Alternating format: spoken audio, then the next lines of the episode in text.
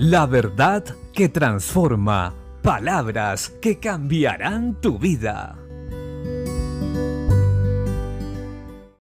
La Biblia dice en la carta a los Romanos capítulo 3 versículos 21 al 23.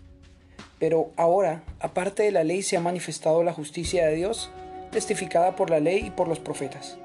La justicia de Dios por medio de la fe en Jesucristo, para todos los que creen en Él, porque no hay diferencia, por cuanto todos pecaron y están destituidos de la gloria de Dios, siendo justificados gratuitamente por su gracia mediante la redención que es en Cristo Jesús.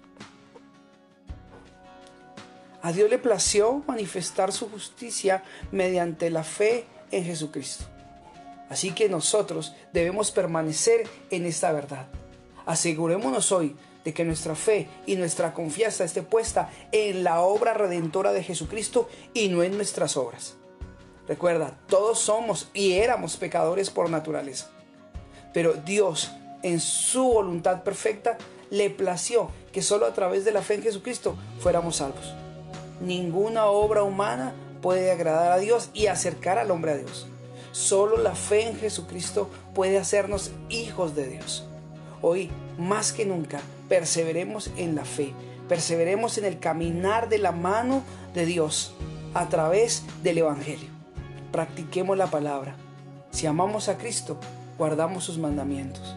Demostrémosle a Dios que permanecemos en Él guardando su palabra, creyendo y confiando en su obra perfecta.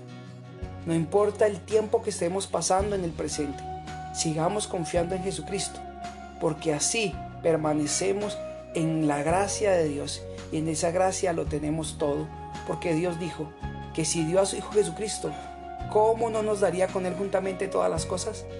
Permanezcamos y veremos su gloria. Dios les bendiga.